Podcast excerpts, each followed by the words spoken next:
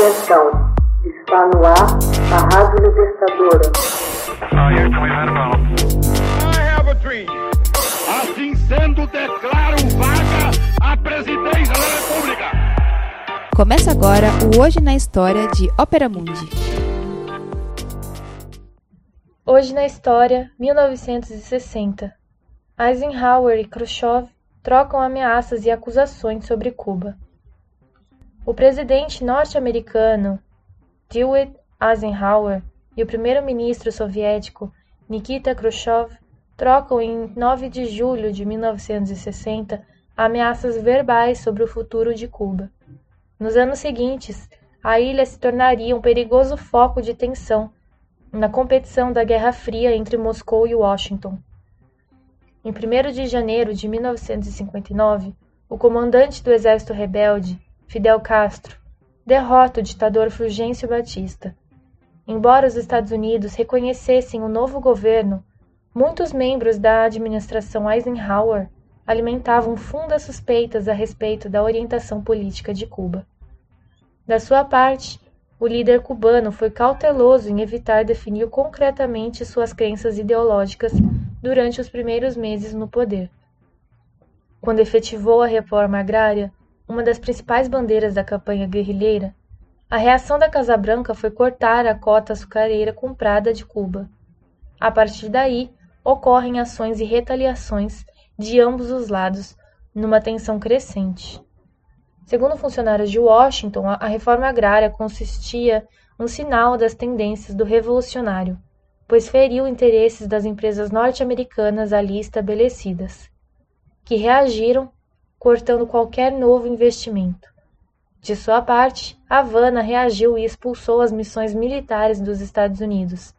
E no começo de 1960, anunciou que Cuba negociaria seu açúcar com a União Soviética em troca de petróleo.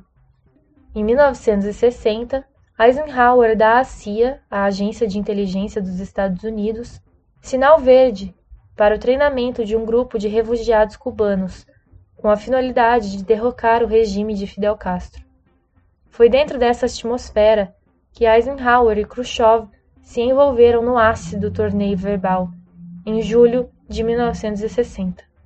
Khrushchev deu as primeiras estocadas durante um discurso em Moscou. Alertou que a União Soviética estava preparada para utilizar seus mísseis, a fim de proteger Cuba contra qualquer intervenção dos Estados Unidos. É preciso não se esquecer, declarou o líder soviético, que agora os Estados Unidos não mais estão a uma distância inatingível da União Soviética, como acontecia antes. Além disso, o líder soviético acusou os Estados Unidos de tramar insidiosos e criminosos passos contra Cuba. Em uma declaração à imprensa, Eisenhower respondeu ao discurso de Khrushchev, alertando que os Estados Unidos não tolerariam o estabelecimento de um regime dominado pelo comunismo internacional no hemisfério ocidental. A ameaça de retaliação do primeiro-ministro soviético demonstra a clara intenção de dar a Cuba o papel de se colocar à disposição dos propósitos soviéticos nesse hemisfério. As relações entre Cuba e Estados Unidos se deterioraram rapidamente após a troca de acusações entre Eisenhower e Khrushchev o governo cubano acelerou seu programa de nacionalização das companhias norte-americanas. Em resposta, o governo Eisenhower cortou suas relações diplomáticas com a ilha em janeiro de 1960.